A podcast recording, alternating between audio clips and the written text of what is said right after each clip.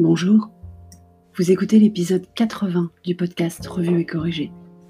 Cet épisode est tiré d'un billet du blog publié le 12 mai et s'intitule Le saviez-vous? Non, je ne me lance pas dans les Le saviez-vous de façon récurrente, ne vous inquiétez pas. Chaque jour, avant de me lancer dans l'écriture de cette chronique, je fais un tour sur Twitter pour voir ce que j'ai raté. Surtout les jours comme aujourd'hui, où mes activités professionnelles ne me laissent que peu de temps pour écouter ou lire les infos. Et je suis tombée sur ça, un tweet d'Olivier Véran, que je vous lis. Chaque jour, et encore plus en cette période de Covid-19, les infirmières et infirmiers sont au chevet des Français. Aujourd'hui, rendons leur hommage pour leur travail et leur dévouement. Un grand merci à toutes et tous. 12 mai, journée internationale des infirmières et des infirmiers. Merci à toutes et tous qui êtes mobilisés depuis le début de l'épidémie face au Covid-19. Fin de citation. Donc aujourd'hui, c'est la journée internationale des infirmiers et des infirmières, et je ne le savais pas. Les médias en ont parlé On vit une époque formidable.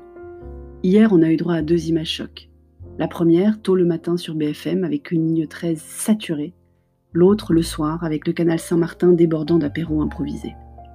Sur la première image, tous les médias ont commenté, avant que de se raviser. La saturation matinale avait en fait été provoquée par un retard de départ de ligne à cause d'une inondation. En fait, tout allait bien le reste de la journée. Sur la deuxième, elle a commencé à circuler hier soir, mais a surtout fait les choux gras des rédactions ce matin. Les médias adorent les trains en retard, donc. On le savait déjà, mais cette crise a encore plus mis en avant la propension des médias à montrer du sensationnel, du controversé, à appuyer là où ça fait mal. Alors j'ai été revoir un épisode de Some Good News dont je vous parlais il y a quelques semaines. Parce qu'il y en a marre. Je me suis rendu compte que j'étais moi-même tombée dans le piège tendu. J'ai peur de ce déconfinement parce que j'ai vu à la télé des images de gens irresponsables. Mais en fait, combien sont-ils? Et sont-ils réellement plus nombreux que les gens responsables? Quand je me suis baladée hier, je vous l'ai dit, tout le monde ou presque était masqué, les files d'attente étaient bien espacées, les magasins bien équipés en plexiglas et autres gels hydroalcooliques. En fait, si je regarde en bas de chez moi, et pas dans l'écran de la télé, ça ne va pas si mal que ça. Je suis quand même fâchée, mais rien à voir avec les gens irresponsables. C'est par rapport à l'école de Petit Dôme. Je vous avais raconté la semaine dernière le zoom géant avec la directrice de l'école complètement paumée, où j'avais appris qu'un maître d'école ne peut pas envoyer un message aux enfants encore en téléécole pendant qu'ils donnent classe. Parce que taper trois lignes avec les numéros d'exercice et les pages correspondances lui prendrait trop de temps en même temps que sa classe. Depuis deux jours, ils ont donc des réunions de préparation de la reprise de jeudi et c'est trop à nouveau. Deux jours que Petit Dôme n'a pas reçu d'exercice parce que quand ils sont en réunion, à distance pour le maître de Petit Dôme, ils ne peuvent pas non plus envoyer les quatre lignes quotidiennes qu'ils écrivaient les autres jours. On a donc sollicité Mamie à nouveau.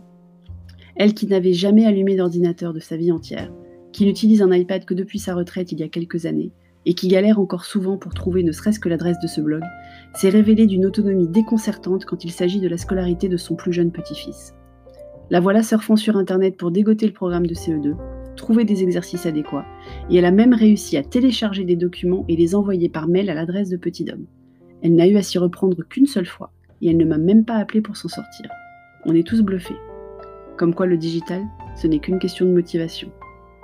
Merci de m'avoir écouté. Si vous écoutez sur Apple, laissez-moi un commentaire et des étoiles. Et sur toutes les plateformes de balado-diffusion, abonnez-vous et partagez. À bientôt.